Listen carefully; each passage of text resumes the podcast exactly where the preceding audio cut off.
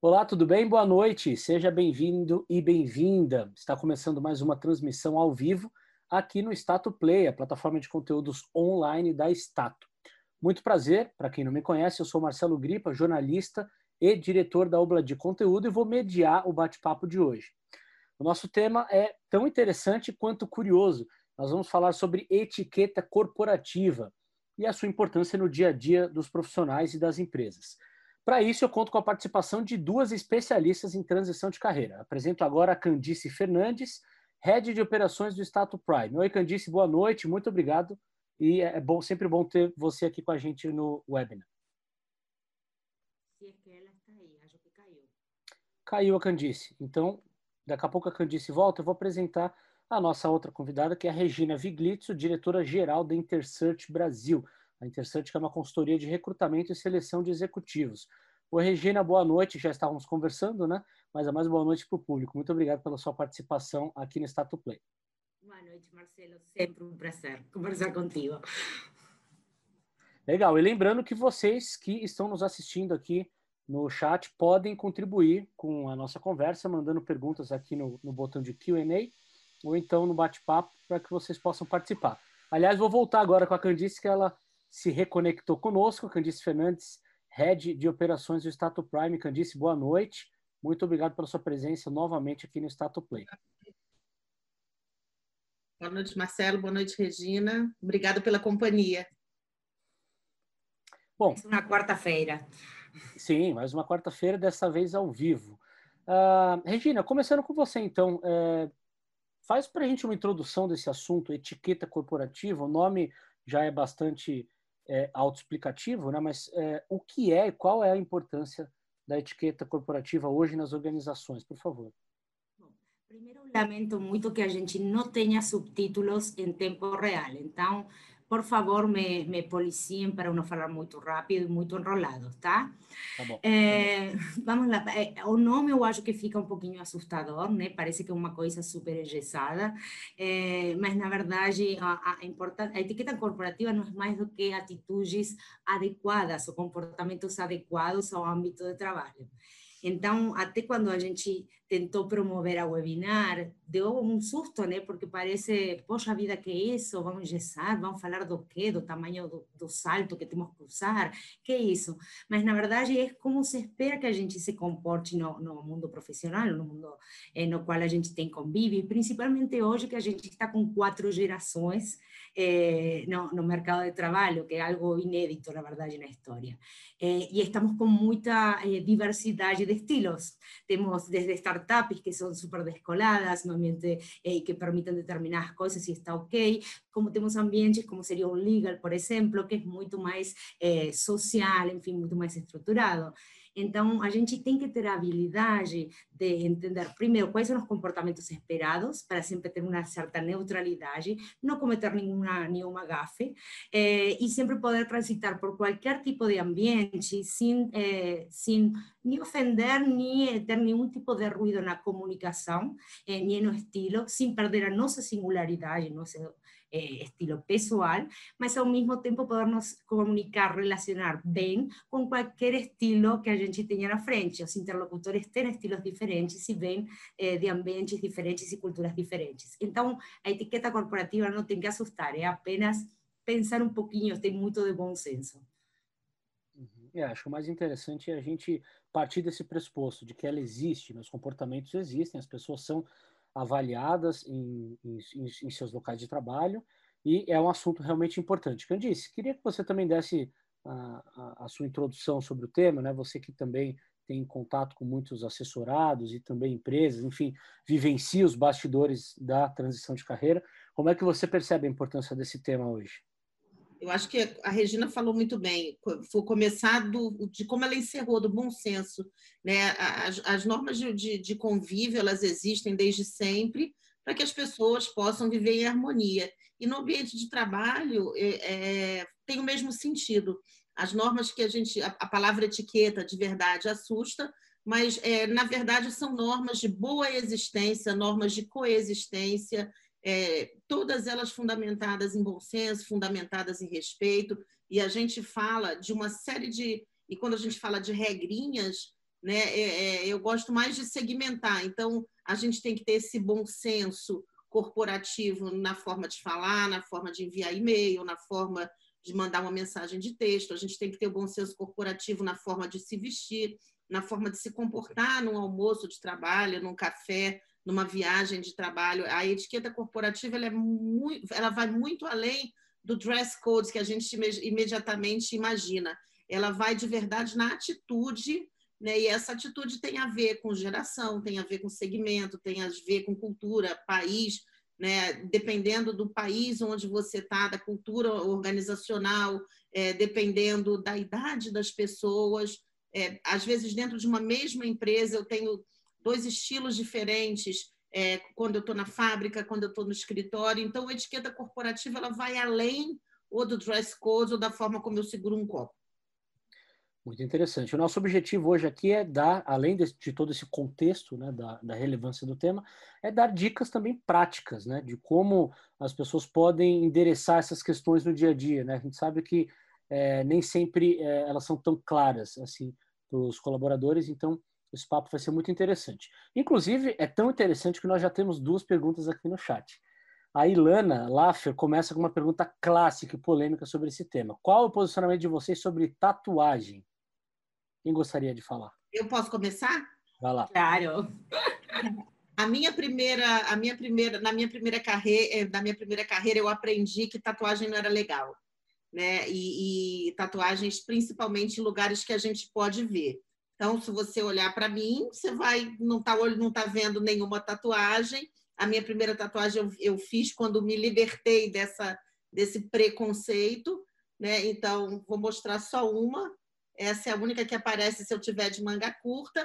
Mas o que, que eu falo sobre tatuagem? De novo, é bom senso. Então, se eu estou aqui, eu estou no webinar, eu estou falando para públicos diferentes, eu estou de manga comprida, evito mostrar. Eu tenho umas cinco tatuagens nas costas.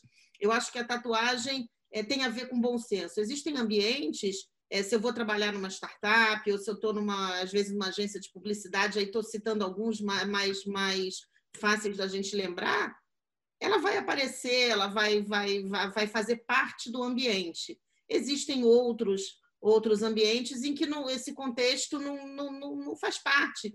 Tem uma história interessante de quando, quando eu me formei, existia um procurador de justiça que, que e na época que eu me formei em direito, que era a minha primeira carreira, é, era muito muito claro que advogados que queriam entrar no, no na magistratura, enfim, não, não podiam ter é, tatuagens. E esse esse determinado procurador de justiça, ele passou, passou em primeiro lugar, zero tatuagem, e depois que passou a parte de estágio, ele fez body tattoo. A tatuagem dele acabava no pescoço, acabava uhum. na manga, onde tinha. E, de novo, aquilo que a gente guarda para a gente, não precisa expor, tá tudo bem. E dependendo do ambiente, tá tudo bem também. Eu, quando estou no escritório, todo mundo sabe que eu tenho essa daqui da mão, mas ninguém sabe que eu tenho mais cinco tatuagens nas, nas costas. Eu curto, eu gosto, mas acho que a gente tem que ter cautela e, de novo, a palavra do, desse tema eu acho que é bom senso. Acrescentando um pouco. É, a, a, questão é, e pode ter tatuagens em lugares justamente como a Candice falou, que são mais expostos ou, ou não, enfim. A questão é para onde a gente vai, é, principalmente a área comercial, ou quando a gente tem muita exposição com clientes, chega um momento que a gente entende para que cliente vai, ou qual é a cultura dessa organização, ou não, ou quando não conhece, dica, entra no LinkedIn da empresa e começa a olhar as fotos, os vídeos que tem, porque aí você vê desde o dress code até qual é a cultura. É, quando você vê que é um lugar super formal ou algo do tipo, o que você faz? Escolhe uma roupa que não valorize a tatuagem, talvez. Ou se a tatuagem está aqui, você esse dia deixa o cabelo solto ou alguma coisa do tipo. É, por quê? Porque tem lugares onde você pode valorizar e até a pessoa vai falar, nossa, que legal.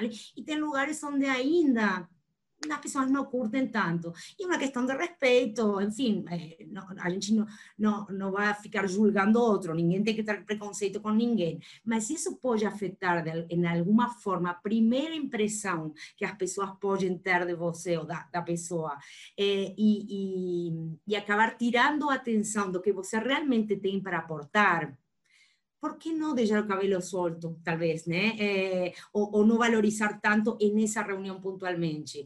De novo, não vamos discutir o que é certo ou errado. Essa gente, às vezes, ser um pouco mais esperto e falar, nesta situação, não vou valorizar minha tatuagem. É, e apenas isso, para não tirar o foco do que você tem que dar nesse momento. E aí eu vou pedir licença, já vou te cortar, Regina. Marcelo, você sabe que eu e a Regina a gente faz isso, né? É, Mas, exatamente. Regina usou uma expressão que eu gosto muito, que é a primeira impressão é a que fica.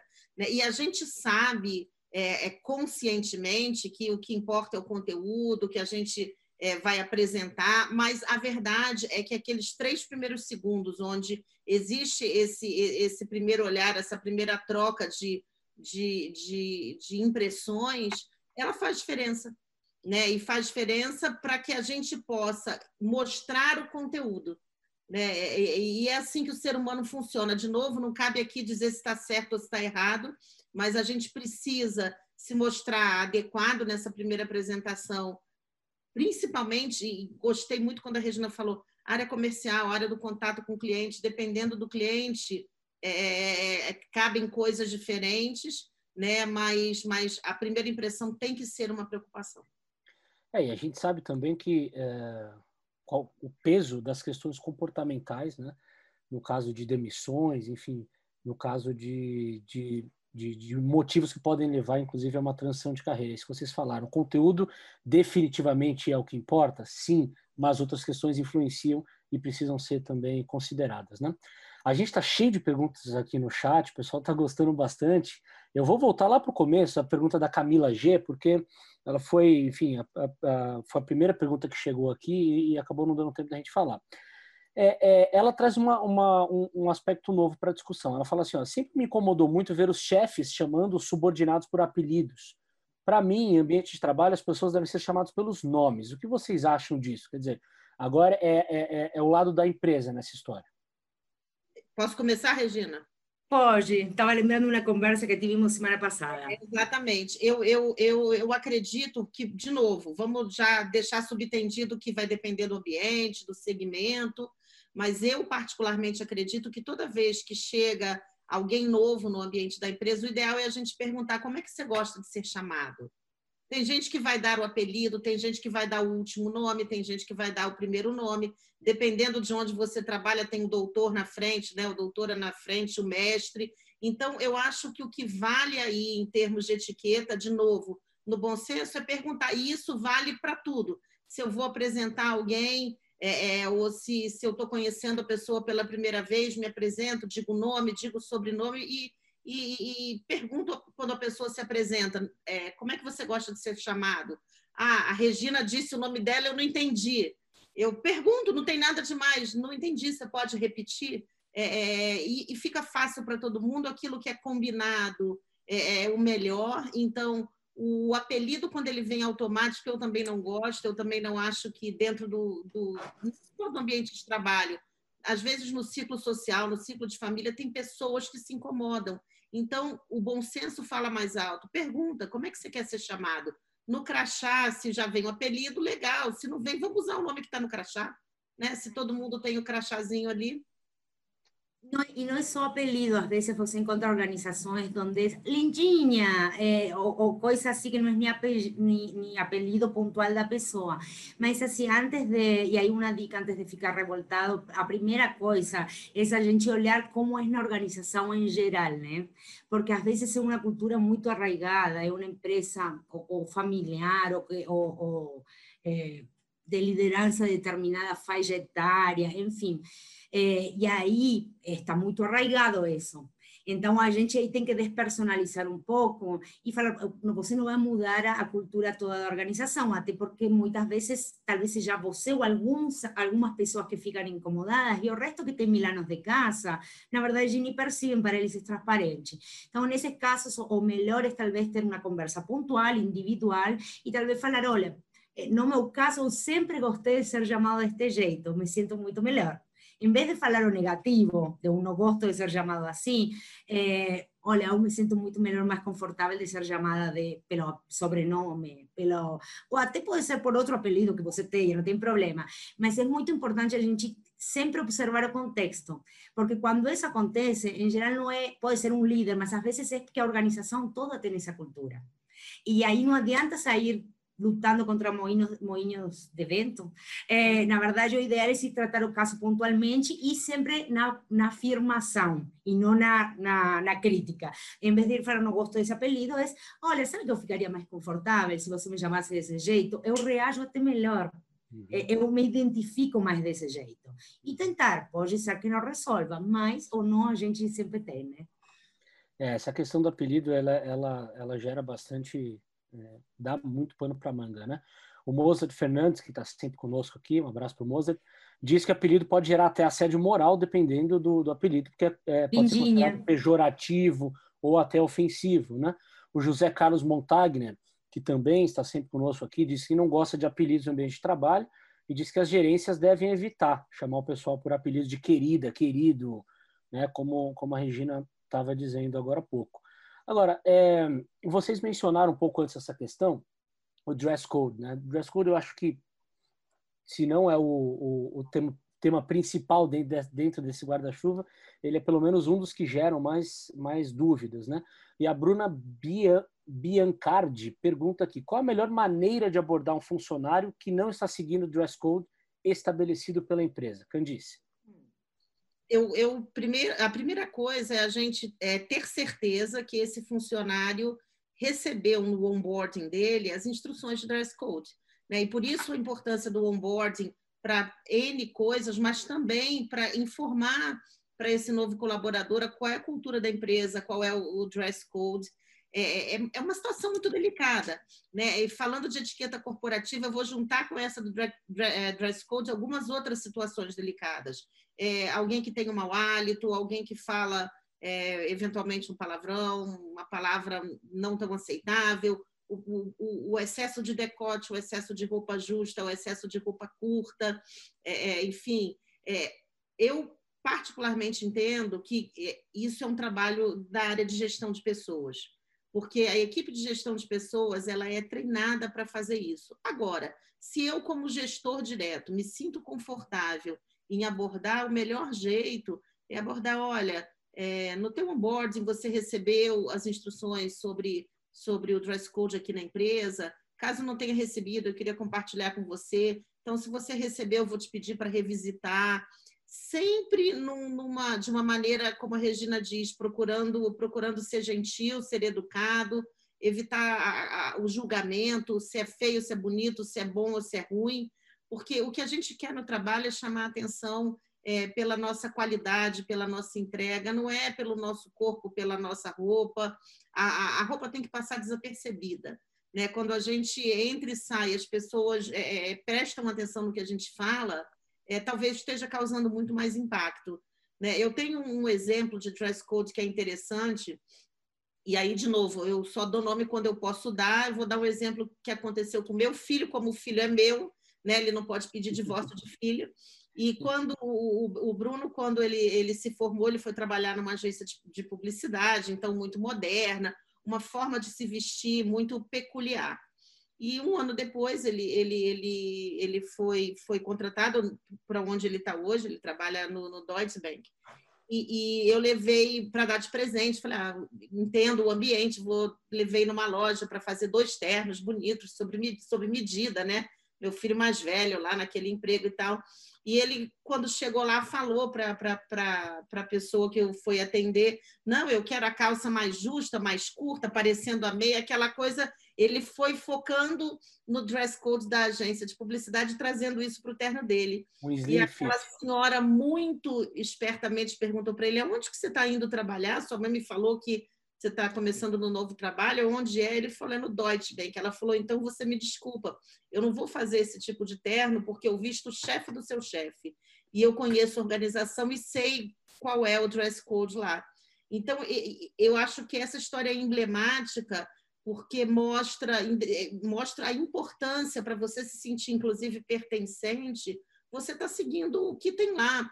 E, eventualmente, se o dress code ele é tão importante, te incomoda tanto, talvez aquela organização não seja o melhor lugar para você trabalhar.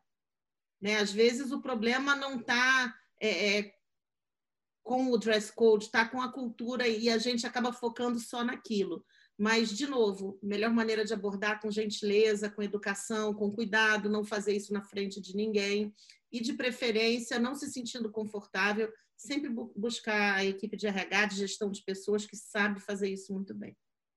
Eh, Bruna perguntou, foi a Bruna? Isso, tá é, Então, só acrescentando, primeira coisa que eu acho que tem que desmitificar um pouco, o dress code está longe de ter que ser um desfile de modas ou uma passarela. Justamente o dress code, a Candice eh, deixou isso entrever isso, é justamente para dar neutralidade. Quando a gente fala de, de dress code, para justamente não tirar o foco e atenção, de novo, sobre o conteúdo e o que a pessoa tem que dar. É, então, quando a gente fala que se são tons claros, que se não é muito decote, que se um monte de coisas, na verdade o que está tentando valorizar é que o que esse indivíduo está tentando dar à organização ou ao resto da equipe, é, é, em vez de alguma outra coisa que chame a atenção. ok? É, agora, o que acontece? Sim, o dress code acontece, tem lugares que são mais formais mais sociais, etc. E às vezes isso, principalmente eu acho para mulheres, que às vezes inclui um escarpão, um salto um pouquinho mais alto, ou alguma coisa assim, traz um certo desconforto se a pessoa usa transporte público ou não. Então, a primeira coisa que eu abordaria é, ok, podem ser no mais, ou, não ser o mais confortável do mundo, mas este é o mundo que a gente vive, este é o mundo no qual a gente está inserido e é necessário isso. Vamos procurar um jeito e vamos entender que isto não é pessoal, na verdade. É como se a gente usasse um uniforme. Dentro do âmbito em que a gente está, temos um uniforme mais ou menos para seguir. Como a gente implanta esse uniforme? Ah, ok, há um certo desconforto, porque o sapato é Poxa, você chega aqui, tem um sapato XYZ, mas enquanto estiver dentro do escritório, vamos usar, deixa na gaveta ou não deixa porque não pode, não tem locker, enfim, procuremos um jeito, mas o importante é despersonalizar para que a pessoa entenda que não é com ela. É, de novo, é um... É, é uma norma ou é um quesito que, na verdade, a organização e provavelmente o segmento no qual se atua é, ou requer, tá?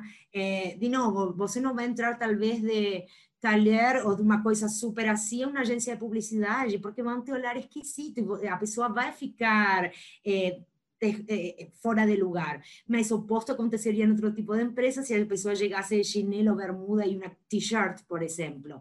E alguém ia ter que dar um toque de qualquer jeito. Mas o importante é isso, não é pessoal. É o uniforme o que se espera no está certo. Es difícil, es desconfortable, vamos a procurar alternativas juntos, eh, mas não é pessoal, é uma questão de é o requerido. E como falou a Candice, se não é a organização, é o segmento no qual atuamos, vamos refletir uhum, uhum. É, com carinho e, sempre. E o que é mais interessante é que nem sempre existem respostas concretas do porquê não pode, né? Eu vou dar um exemplo, por exemplo, eu sou eu sou eu sou jornalista, né? E, e na faculdade sempre ouvi que jornalistas não poderiam, jornalistas que, que, que, trabalhavam em TV, não poderiam usar barba. Isso não era algo bem visto. Não à toa você vê que a maioria dos apresentadores e repórteres não usam barba, né? Então isso me leva a uma outra questão do chat aqui da Bianca Gonçalves. Ela quer saber o tamanho do cabelo importa ou não? Vocês acham que tem alguma relevância? Eu acho que o tamanho, não sei você, eu, eu, eu Regina, eu, eu, eu acho que o cabelo não, talvez seja como você usa o cabelo na hora do trabalho.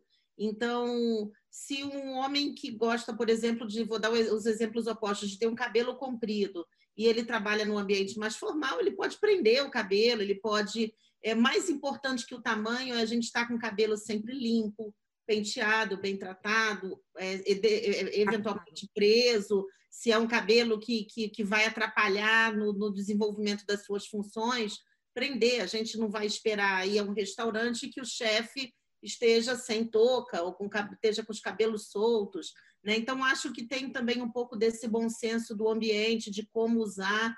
Né? Então, pode ser que eu tenha vontade de pintar a ponta do meu cabelo de rosa, já fiz uma vez, mas aí, se eu vou para um ambiente mais formal, eu vou prender, eu vou fazer um coque, eu vou esconder. De novo, não é pessoal, é do ambiente. Se eu escolher esse ambiente, eu vou me adequar. Óbvio que aos poucos as coisas estão sendo muito mais, mais tranquilas do que eram há 20, 30, 50 anos atrás. mas é, é para quem está vivendo o dia a dia do trabalho, é quase imperceptível essa mudança. Os nossos avós percebem, né? Quando eventualmente numa sexta-feira a gente vai trabalhar de jeans, nossa, isso é roupa de trabalhar, mas para nós hoje já é o normal, né? O casual Friday. Então, uhum. essa a mudança é imperceptível, mas obviamente ela acontece. É, e assim, também é uma questão até cultural do país. Quando eu cheguei aqui no Brasil, ficava surpresa porque eu soube passar a máquina. Eh, na Argentina todo mundo cabeludo, homens todo mundo cabeludo. Você deve saber, tem até a brincadeira do cabelo aqui atrás, enfim. E na Europa também é bem comum. Então, assim, isso até muda né, de cultura de país a país. É, então, não há um, um, uma regra fixa para isso. Eu acho que tem muito mais a ver com o cuidado, com o capricho que se coloca. Às vezes, até o cabelo, o cabelo arrumado, mas a camisa passada, etc. E passa outra imagem.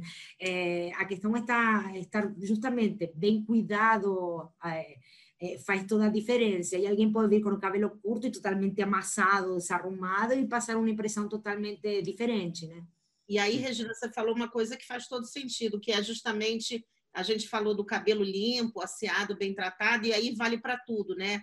As unhas, as unhas não precisam estar tá pintadas de vermelho, não. mas tem que estar tá lixadas, tem que estar tá limpas. É, é, é, a gente está sempre com a roupa limpa, desamassada. Não é a, a, loja onde eu comprei a roupa ou a etiqueta, mas é, é, é a gente manter normas de higiene, de asseio e o agradável aos olhos. Eu acho que tem muito isso, né? É, então a gente, o que vale para o cabelo vale para tudo, né? Tá sempre maquiagem leve, né, Regina?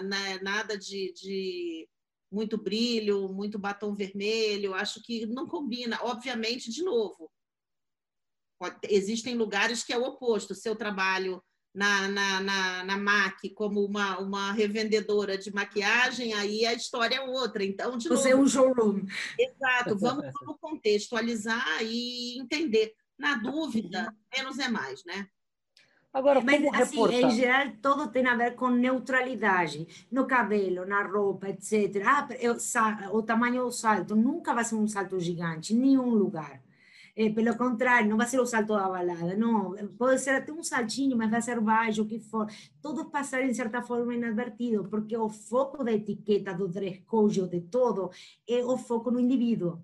Então, olha que interessante. A gente às vezes acha que a etiqueta vai tirar nossa personalidade, vai tirar nosso estilo particular, nossa singularidade. Pelo contrário, bem utilizado, que vai fazer reforçar a gente, porque o foco vai ser na gente. É, o objetivo é melhorar a convivência, né? É, com foco no indivíduo, como você disse. Agora, é, como as pessoas podem reportar em, caso de, em casos desagradáveis? Vamos supor que você conviva com um colega que tem mau hálito, que tem chulé, enfim, que não é afeito a desodorante, e, e aquilo começa de alguma forma a incomodar né, o ambiente corporativo. As pessoas, agora não mais por causa da pandemia, mas as pessoas costumavam sentar muito próximas umas das outras. Como é que, como é que se reporta isso? Você deve conversar primeiro com a pessoa, vai direto no RH? Como é que, que isso acontece na prática? O Ou não tem uma resposta específica? Não tem uma resposta específica. O meu voto sempre é, é passar pela gestão de pessoas. De novo, o RH ele, ele se prepara para trabalhar com esse tipo de, de questão. Então, ele, ele tem essa, essa a sensibilidade de como falar. Às vezes é um colega que é até muito próximo, muitas vezes a gente no open space, né, nas baias, é, se torna uma, uma, uma, um colega com quem eu vou almoçar e tudo, e se de repente eu faço o approach desse assunto, fica chato. A convivência passa a ficar desagradável. Então, tem que ter essa sensibilidade também. Eu, na dúvida, o meu voto sempre é para o time de RH, que é super preparado para isso. Sim, exatamente. Eh, en general siempre tienen, por mínimo que sea RH, tiene algún responsable por RH. Y si no es expert en la área, en fin, porque una empresa menor o algo de tipo, eh, a pessoa responsable pelo RH con un gestor directo, etc. Y van a volar algún tipo de estrategia o van a procurar a alguien expert para ayudar a tratar ese asunto. Eh, ah, eu tenho muita confiança com a pessoa para falar, ok, aí já é uma decisão da pessoa para falar ou não, mas saiba que pode ter um impacto, a reação do mesmo que você falar para teu amigo da faculdade. É, falar direto para o gestor, só se não tiver outra alternativa. É, eu iria sempre numa pessoa isenta dentro da organização e que, dentro do possível, tenha skill de relacionamento para fazer isso acontecer. melhorar. Mudando um pouco de assunto, o, o Mozart Fernandes faz uma pergunta interessante. Ele quer saber se a manifestação da religiosidade pode ser considerada parte da etiqueta corporativa. E é uma pergunta interessante até para a gente ampliar essa discussão e aí para que vocês expliquem né, do que é composta essa etiqueta corporativa de que a gente está falando. Para mim, futebol, religião, é, paladar, política, política deveriam ficar de fora do ambiente corporativo. Obviamente, você pode estar um almoço, alguma pessoa com mais ou menos confiança, etc. Mas, em geral, a minha recomendação sempre vai ser essa. É, é principalmente no, no, no, diálogo, né, Regina? Eu acho que quando você está conversando, eventualmente, aí vou dar exemplo, né? Hoje eu não tenho, mas se eu quiser ter um, sei lá, eu, eu costumo usar muito uma estrela de Davi, legal, não, não, não é nada que, que, que seja agressivo aos outros. O, a gente, quando fala, principalmente nesses temas que a Regina trouxe, é, é são temas no discurso. Você tem uma medalhinha de Nossa Senhora, enfim, estou dando exemplos, isso não é problema nenhum. É Agora, a gente não vai com uma, com uma, uma t-shirt para o trabalho com uma propaganda eleitoral ou com, com alguma manifestação, a não ser que dentro daquela é, é, companhia faça parte que as pessoas se, se expressem assim, porque, de novo, é, a gente colocar, taxar é muito difícil, né? mas é, na, na hora do, do, do, do, do, do diálogo entre pessoas, você está fazendo business, tratando de business, enfim, é, são temas que a gente pode deixar de fora. Eu só vou dar um exemplo. Eu já visitei algumas empresas onde às 8 da manhã se parava a empresa, enfim, é, e fazia uma oração. Porque a maioria era, enfim, X. É, eu olhava e falava, ok, tinha algumas pessoas que não eram, enfim, mas simplesmente como a liderança era, faziam isso. Eu não acho correto. É, aqui um grupo e sair na área externa e fazer isso, ok, ainda assim eu acho que não é correto. Cada um faz na sua casa, enfim, é, não é um âmbito. É, para mim, faz na tua casa. É, em compensação, dependendo do país onde a gente está falando, faz parte da cultura que todos parem. Claro.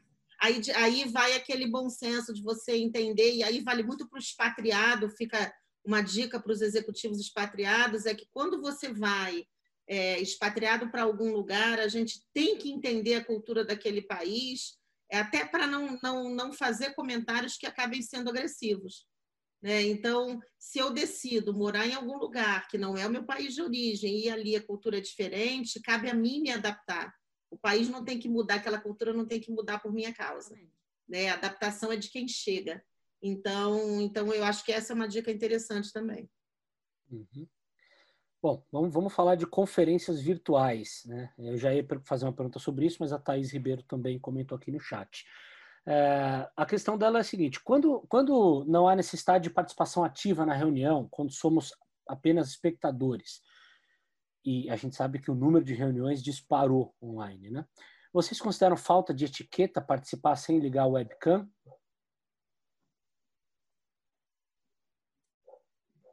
Momento de silêncio. Quer começar, Regina? É, não é que seja falta de etiqueta, de fato é super comum. Tá? E além disso, tem, tem várias desculpas válidas do tipo, olha, minha internet está muito lenta, então vou desligar o vídeo. Tem várias saídas elegantes para isso que são altamente utilizadas. É por várias pessoas no mundo já se está utilizando muito porque as pessoas cansam e de fato há estudos que falam que depois de passar X tempo, várias horas, você em câmera, a gente, embora não percebe, estamos nos olhando e nos avaliando inconscientemente, então isso gera um certo nível de estresse. Mas é, não é uma falta de etiqueta, a questão é que assim como em conference call acontece, e muitas vezes acontece em reuniões presenciais, as pessoas acabam tentando fazer meio que um multitasking eh, e fazendo várias coisas ao mesmo tempo. Então, quando, quando você está em video call, eh, ou às vezes em, em, em, e está vendo a pessoa, você não sabe se realmente está prestando atenção ou não. Eh, então, é uma questão de avaliar. Agora, tem 30 pessoas, porque tem sete países envolvidos, enfim, eh, e na verdade tem uma pessoa que está falando e meio que fazendo uma palestra, aí é totalmente desnecessário, eh, talvez você ficar com a webcam ligada para ficar fazendo assim. Agora, são três pessoas que estão interagindo de uma forma muito fluida, talvez vale a pena. Eu acho que, de novo, é só bom senso, tá? Eh, y también es una cuestión de cuál es tu engajamiento. Si vos estás de una forma responsiva, muy rápida, y está mostrando que está sumamente engajado, ninguém do outro lado vai achar que você não está prestando atenção. Agora, no primeiro vácuo que você fizer, o silêncio, e você não estiver com a câmera, é muito provável que as pessoas do outro lado achem que você está respondendo um WhatsApp, um e-mail, ou foi no banheiro, enfim. E aí você está passando uma má impressão para teus interlocutores. Então, não, não há, pelo menos eu não ouvi em nenhum lugar um comentário a respeito, mas a gente tem que se colocar no lugar do outro, ser empático e saber muito bem como a gente está levando esse engajamento para frente e em que momento tirar a câmera ou não. E ter aquelas muletas ou saídas elegantes quando a gente faz proposital. Quem não acordou descabelado um dia e entrou atrasado e está com medo de ligar a webcam? Já aconteceu. É, eu acho, eu acho que, você, que tem toda a razão, Regina. Eu, eu se eu pudesse eh, eh, dizer o que a gente acaba ouvindo em conversas e discussões, é que quanto maior o número de pessoas na reunião, menos problemático é você desligar o webcam. Né? E, e, mas quando, quando são poucas pessoas, duas, três pessoas, aí é difícil ter uma justificativa para desligar o webcam. E aí, de novo, tomar cuidado com o vácuo, né? Porque ah, é, é natural do ser humano, já que ninguém está me vendo, eu vou aproveitar para. E nesse aproveitar para, a mente se distrai. Às vezes alguém te faz uma pergunta e naquele um segundo que você não prestou atenção, o seu nome foi levantado e você não respondeu. E aí eu vou fazer um paralelo para a reunião presencial, né? Evitar ficar mandando mensagem de texto, lendo e-mail na reunião. Se você está na reunião, principalmente presencial, esteja na reunião, compareça com o seu material necessário, principalmente para anotar. Né? A gente chegar numa reunião sem o material para anotação é uma gafe grande. Né? Mesmo que você ao final não precise anotar nada, é importante que a gente chegue é, preparado. E evitar o uso de telefone celular, é, algo que mostre para quem está ao teu lado que você não está engajado naquela reunião, naquele tema ou com aquele time. E para o virtual vale a mesma coisa. É, a grande vantagem de você ter a câmera aberta é que você está demonstrando, é, pelo menos em tese, esse teu engajamento com o tema. Mas, como disse a Regina, tem vezes que, que não dá. Quem, eventualmente, é, eu, eu, eu, semana passada, conversando com uma amiga, ela estava falando que está com o bebezinho em casa, amamenta, então nas reuniões, quando ela está em reunião que vai amamentar, ela se sente mais confortável desligando a câmera, ela continua na reunião, e aí, vamos voltar para aquela primeira palavrinha que a gente falou lá no início, né, Regina? Bom senso. Uhum. Continuando a falar sobre reuniões, uh, qual é a hora certa de falar? Quando interromper o outro? É, acho que o, o advento das, das conferências online complicou até um pouco mais isso, né? Porque as pessoas têm níveis de conexão de internet diferentes, você tem um delay, enfim. É, qual é a recomendação geral de vocês aí, considerando também presencial e online, para esses momentos de reunião, para que a reunião flua bem, né? E também considerando, claro, quando você, aquele momento um pouco constrangedor, que você pode precisar corrigir alguém, como fazer isso, né? de um jeito leve e natural durante a reunião. A gente conversou sobre isso essa semana, né, Regina? E vou falar do interromper e você fala do, do corrigir, pode ser? Aí a gente divide. A gente se interrompe o tempo todo. Mas você interromper. Ah, Começa já, que eu te interrompo. Interrompendo. É, eu e a Regina não tem jeito, entre a gente é isso, mas é, brincadeira à parte, eu acho que sempre você fazer um gesto de que quer falar antes de verbalizar é importante né, aquela, aquela regrinha que vale lá na escola que a gente aprende, levanta a mão, né, de uma maneira delicada, elegante, mesmo na câmera, dá para ver. Agora tem um recurso que você levanta a mãozinha lá no, no online, então isso é, é, é, é, vale sempre a gente usar e entender. Muitas vezes o interlocutor ele fala: olha, eu queria terminar meu raciocínio, vou fazer essa apresentação e depois vocês me interrompam. Então vamos esperar. É, outros interlocutores vão dizer: olha, me interrompam a qualquer momento Se ele disse isso, sinaliza na hora que ele apontar que você pode falar. Essa é a maneira mais elegante. Vou deixar a Regina, a gente já teve essa conversa, falar um pouco das interrupções para correções. Exatamente, no, y en general es eso, muchas veces cuando, cuando a pessoa marca una reunión, ella se prepara para esa reunión y, y antes de, de, llegar no momento no ápice, en fin, faz una contextualización, estamos aquí por este motivo, y va pasando para dejar todo mundo na mesma página. É muito deselegante interromper nesse momento e sair da pauta, por exemplo.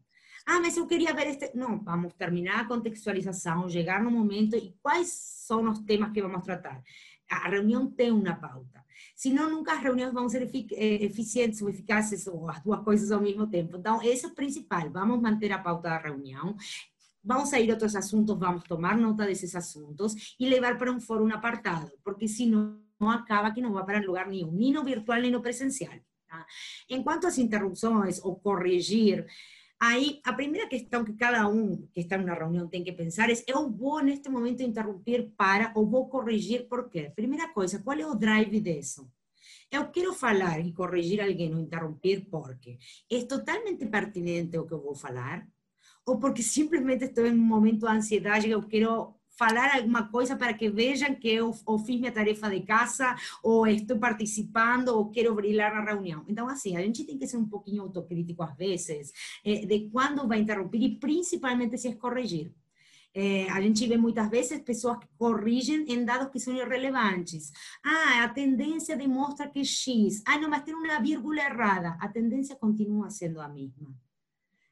Não importa que tenha uma vírgula errada, não, não, vai corrigir teu chefe ou teu colega por uma vírgula, quando a tendência é gritantemente a mesma e a tomada de decisões da reunião vai para esse lado. Qual foi o drive dessa correção?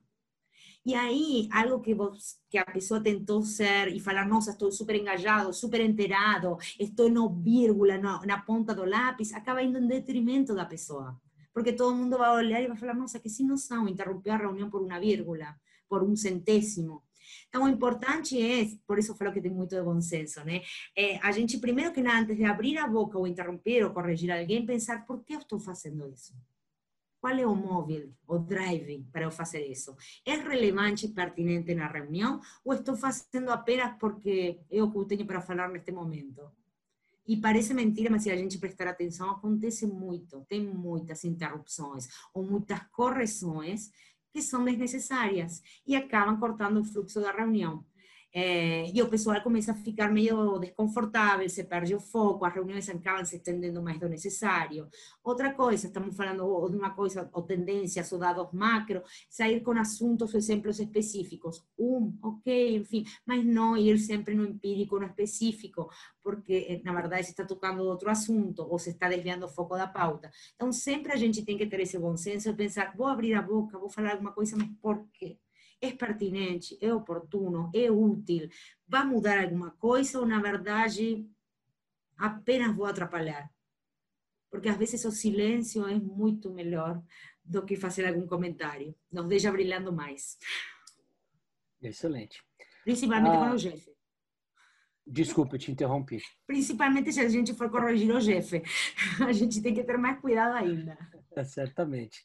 Olha só, a Pamela Ivamoto, ela faz uma pergunta também interessante. Como um fumante deve se portar no ambiente corporativo? Esse é um tema eu, eu recorrente. Que, que, que, não fumo, né, e não me incomodo com quem fuma, né, vou deixar é, é, é, da seguinte forma.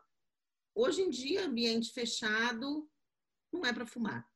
Né? Então, se o fumante ele precisa das pausas e tem um ambiente determinado para que ele vá fumar, a recomendação é recomendação bem simples. Acabou de fumar, lava a mão, usa um álcool gel, enfim, evita trazer aquele cheiro para dentro. Tem pessoas que se incomodam. Eu, por exemplo, não me incomodo, mas tem gente que é alérgico, então o, aí falou do cigarro, vou trazer uma outra coisa que é cheiro também, que às vezes incomoda que é o perfume forte.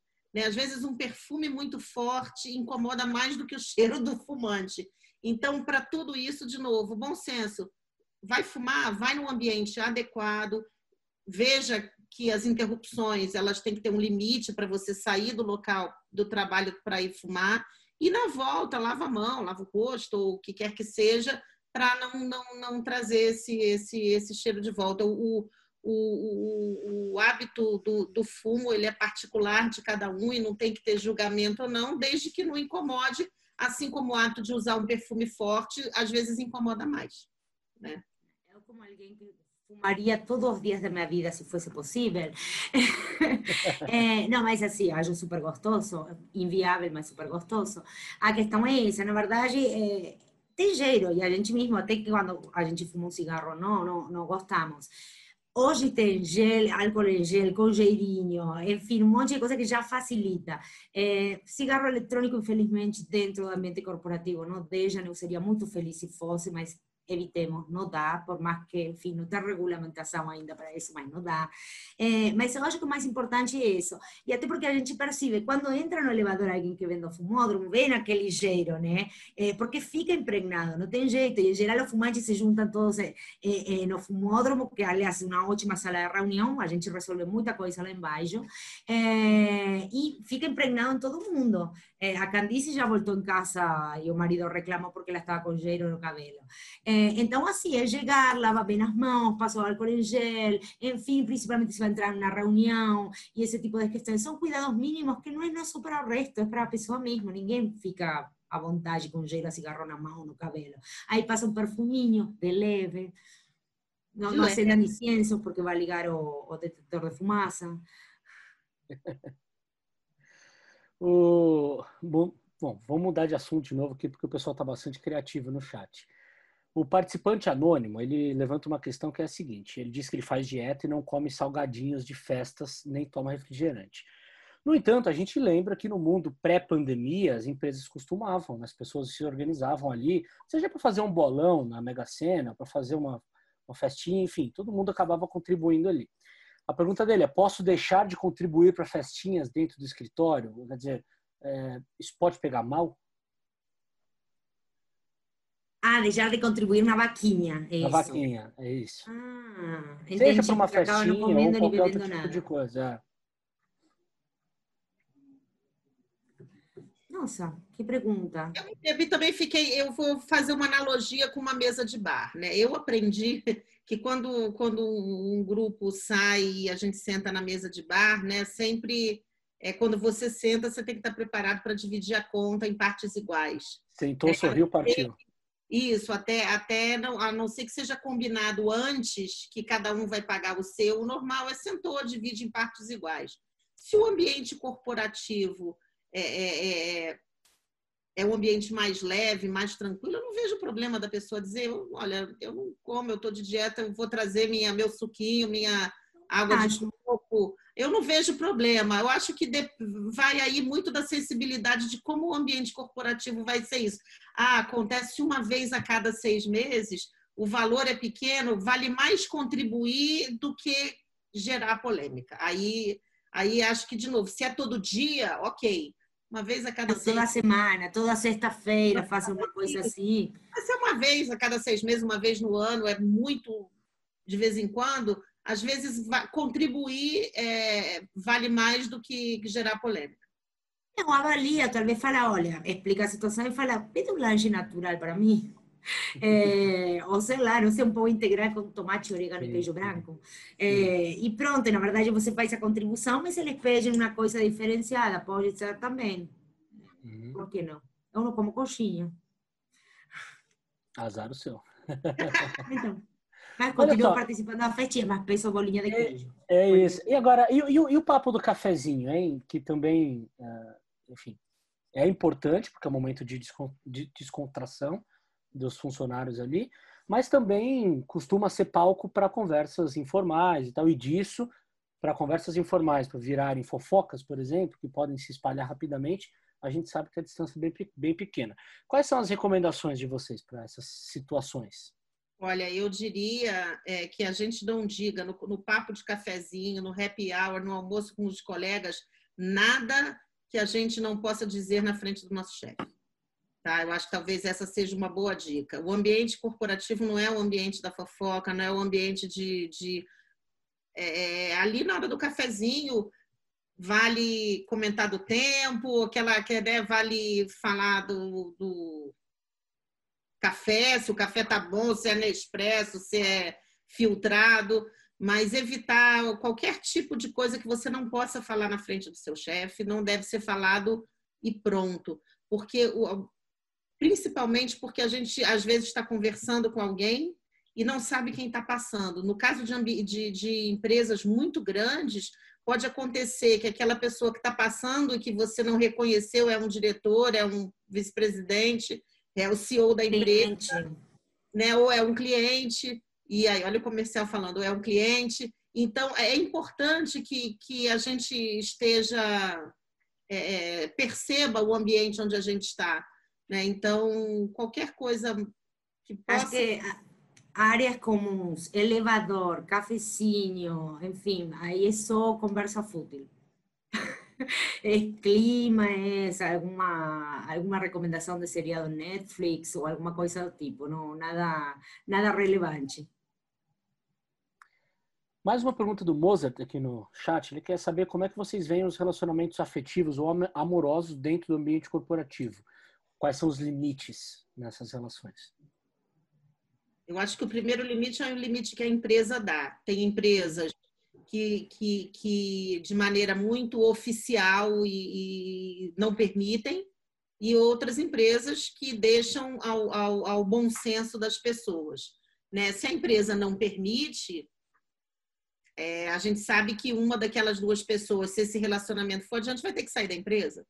Né? E isso é falado upfront, cabe a você gostar ou não de ficar naquela empresa, escolher a pessoa ou a empresa. Agora, se a empresa permite, ainda assim, ser discreto, ali é ambiente de trabalho, não é um ambiente para o relacionamento. O relacionamento é fora do horário de trabalho. Né? Então, tomar muito cuidado, é, é, até porque muitas vezes as pessoas elas se afastam dos colegas e acabam criando um mundo à parte. Aí não é legal para o ambiente em si. Né? Então, o ambiente de trabalho pode conter duas pessoas que são casadas, que têm um relacionamento sem problema nenhum, se a empresa permitir e se essas pessoas entenderem que ali não é a sala de estar da casa deles. Particularmente eu sou assim, acho que os limites mínimos não estão dentro de uma mesma linha hierárquica, é, por uma questão um pouco até de, de compliance, de tranquilidade, e, e em geral eu acho que não é saudável até para o casal estar dentro da mesma organização. É, acho que gera até um desgaste e uma, uma falta de limite entre a vida particular ou doméstica e a vida profissional. Mas aí é uma escolha dos, dos indivíduos. A única que estão a ser cuidada é essa, em, em termos de sigilo, de se estão em diferentes áreas do que podem falar ou não podem falar, eh, tomar cuidados com eh, as demonstrações de afeto dentro da organização ou fora da organização, enfim, eh, ou por perto, ou em happy hours, em confraternizações, esse tipo de questões. Mas, particularmente, eu acho que gera um desgaste importante nos indivíduos. Então, não acho recomendado. A gente já está se encaminhando para o final da nossa conversa aqui, infelizmente, mas tem um, um, tema bastante importante que a gente não pode deixar passar batido, que é a comunicação, seja ela é, oral ou escrita, né? Quais são as dicas que vocês dão, os cuidados que as pessoas precisam tomar uh, na forma como elas se expressam no, no, no tete a tete, né, no contato presencial e também no envio de um e-mail, no envio de uma mensagem de WhatsApp, que a gente sabe são considerados também é, provas de, de trabalho, né, de comunicação de trabalho? Brincadeiras à parte, falar um português é claro e gramaticalmente correto, né? Com todo respeito, a Regina sabe que, que, que é uma brincadeira, e mas você fazer o uso da língua da, da, da melhor maneira possível, é, no falar corretamente, evitar gíria, evitar palavras de, de enfim, não, não de bom tom, e na hora que a gente, hoje em dia, a gente se preocupava muito com o que era escrito antigamente na carta, ou, e depois no e-mail, agora é carta, e-mail, mensagem, mas a gente tem que lembrar que o que a gente fala também pode estar sendo gravado. Então, tudo que a gente fala no ambiente de trabalho, tem que, a gente tem que ter a consciência de que aquilo faz parte é, do nosso momento de trabalho. São assuntos de trabalho, a gente tem que falar sempre com, com lembrando de ética, de moral, dos valores da empresa, do que, que eu posso falar, o que eu não pode, o que me cabe falar. Tem coisas que eu poderia responder, mas não me cabem responder. Será que eu preciso responder? Será que eu posso responder, mesmo que eu saiba, mesmo que eu saiba a resposta? Será que a pessoa competente para resolver e responder sou eu? E do âmbito legal, tudo que a gente escreve é não volta, né? Está registrado o e-mail, mensagem de texto.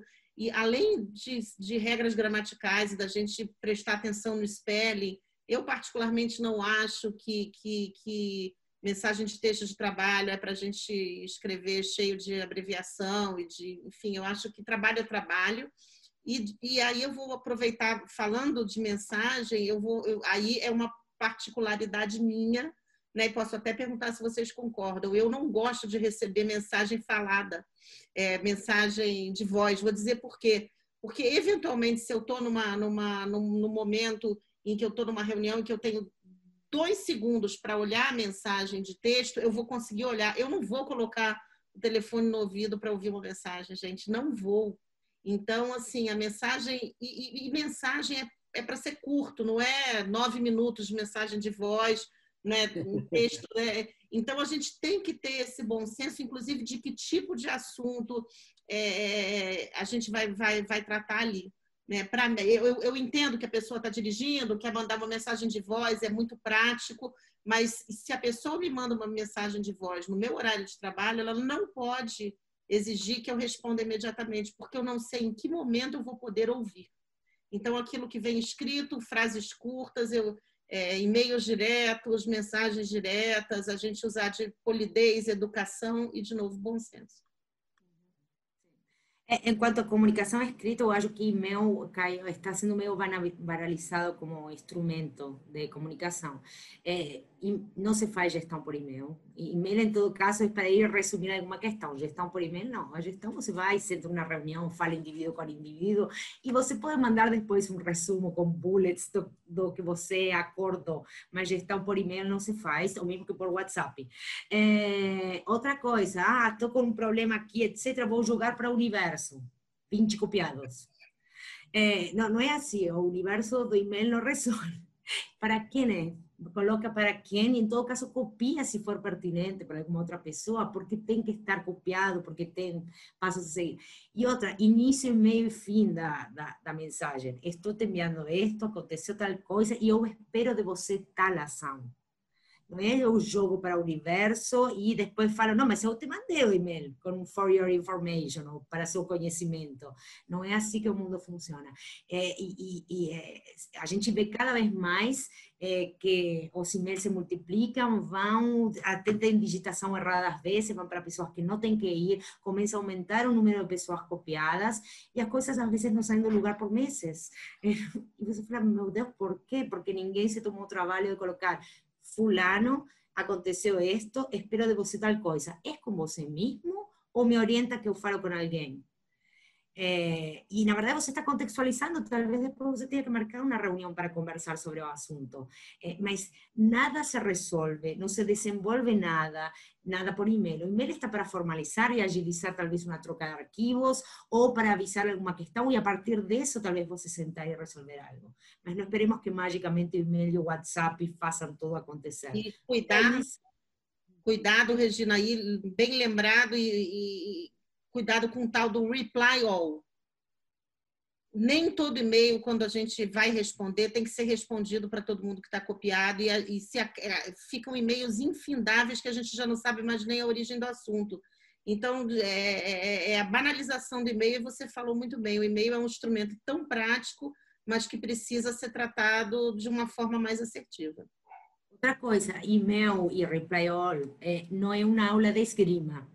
Tá? Ninguém precisa demonstrar quem saiu ganhando, quem teve a última palavra, quem teve o melhor argumento, porque a gente vê também muita coisa. Não, ah, aconteceu isto, alguém me ajuda? Não, não é comigo, poxa, com quem é? Me passa, mas não é, ah, vou argumentar a ver quem é o melhor em sofismos, ou enfim, eh, ou em lógica, ou em física quântica prática, não, não é uma aula de esgrima. Às vezes a gente vê que se perde muita energia em discussões desnecessárias. É, então, acho que temos que refletir um pouquinho em como nos comunicamos. Mesma coisa grupo de WhatsApp. É, há discussões intermináveis, como também há muitos grupos de WhatsApp que são sumamente improdutivos. É, nessa questão do e-mail, eu percebo também a importância do tom do e-mail. Né? Tem muita gente que se preocupa é, em ser em ser objetivo demais, porque ah, como é que as pessoas vão receber, né? Como ah, é, é, é, uma comunicação escrita ali, você nunca sabe efetivamente como outra pessoa vai receber, né? E aí eu, eu, eu vejo, inclusive conheço muitas pessoas que se preocupam muito com a forma de se apresentar, devo colocar tudo bem sempre, obrigado, abraço ou não, né? Enfim, qual o nível de objetividade dessa mensagem, porque eu não quero parecer também que estou pressionando alguém, enfim, tem muitas características específicas aí. Bom, para a gente fechar, o Agnaldo Caetano está perguntando aqui. Bom, uh, quais são as. Eh, a pergunta dele é sobre músicas e jingles de celular, de alarme, toque de chamadas no ambiente de trabalho. Quando exagerados em volume inconveniente, né? Como tratar essa questão no ambiente corporativo? Eu, eu, particularmente acho que na hora que a gente entra no elevador ou entra na porta da empresa, tem que colocar o celular no mudo. É, o, o ambiente corporativo não é para compartilhar barulho de celular. Tá? O celular tem que estar sempre no mudo. É, é, é de novo, porque é uma questão de, de convívio social. Né? Eu, eu, vibra. Eu, exatamente. Eu vibra no mudo, mas jamais com, com, com barulho. E o cuidado também vai além daí, né, Regina? Vai como a pessoa vai atender. Você está numa reunião com duas, três pessoas, é importante, você de verdade vai ficar olhando para quem está tá te ligando e mostrar que aquilo é mais importante do que o tema que você está tratando? Ou num ambiente aberto, alguém liga com algum problema ou com alguma questão que não pertence, levanta, atende num lugar mais discreto. É tão importante quanto o barulho do celular, é, o que você vai conversar no ambiente, né? É, não, é, sinceramente deveria ficar no vibra quase permanentemente, ou quase inaudível, tá? E enquanto a reuniões celular e micro, notebook uma reunião, exceto que você esteja planilhando, simulando algo para o público, é, não, é, de ah, sou multitasking, estou prestando atenção e fazer e respondendo e-mail, não, porque na verdade você não está engajado na reunião. Então, se você estiver escutando o que acontece na reunião, você teria ideias ao mesmo tempo e estaria participando e dando ideias. É, quando você está respondendo e-mail, algumas duas coisas você vai vai falhar, ou no e-mail, ou no, na participação na reunião. Então, e-mail e micro é, por favor, não. É fortemente recomendado deixar do lado de fora ou unicamente deixar aí na frente ou virado e olha em caso de emergência. Eu, em geral, deixo fora da reunião e se tenho alguém de confiança, deixo na mesa a pessoa de confiança e olha, só se for tal pessoa X pode bater na minha porta e me avisar porque aí eu considero que é uma emergência. É, se não, em geral, ou se for algum cliente, deixo que atenda, mas... Muito bom. E assim chegamos ao final desse webinar Etiqueta Corporativa, sua importância para o dia a dia dos profissionais. Gostaria de agradecer imensamente a participação da Regina Viglitzo, diretora-geral da Intersearch Brasil. Regina, muito obrigado pela sua participação. Eu agradeço. E também agradeço a participação da Candice Fernandes, Head de Operações do Stato Prime. Candice, muito obrigado. Obrigada, Marcelo. Obrigada, Regina. Sempre bom estar com vocês. Obrigada a todo mundo que participou hoje. Sim, inclusive eu vou agradecer agora também a presença das pessoas, porque a gente teve uma interatividade muito muito grande aqui no chat, né, com muitas perguntas, inclusive algumas delas, infelizmente, a gente não teve tempo de responder. E Gostaria de convidá-los também para acessarem o statuplay.com, porque lá, além deste conteúdo que vocês vão poder revelar na íntegra, inclusive compartilhar com amigos que precisam de dicas de etiqueta corporativa, nós temos uma série de outros conteúdos sobre muito sobre os efeitos do coronavírus, enfim, da pandemia para empresas e profissionais e também dicas práticas que ajudam no movimento de transição de carreira e outras necessidades do dia a dia. Então, muito obrigado pela participação de vocês e até mais.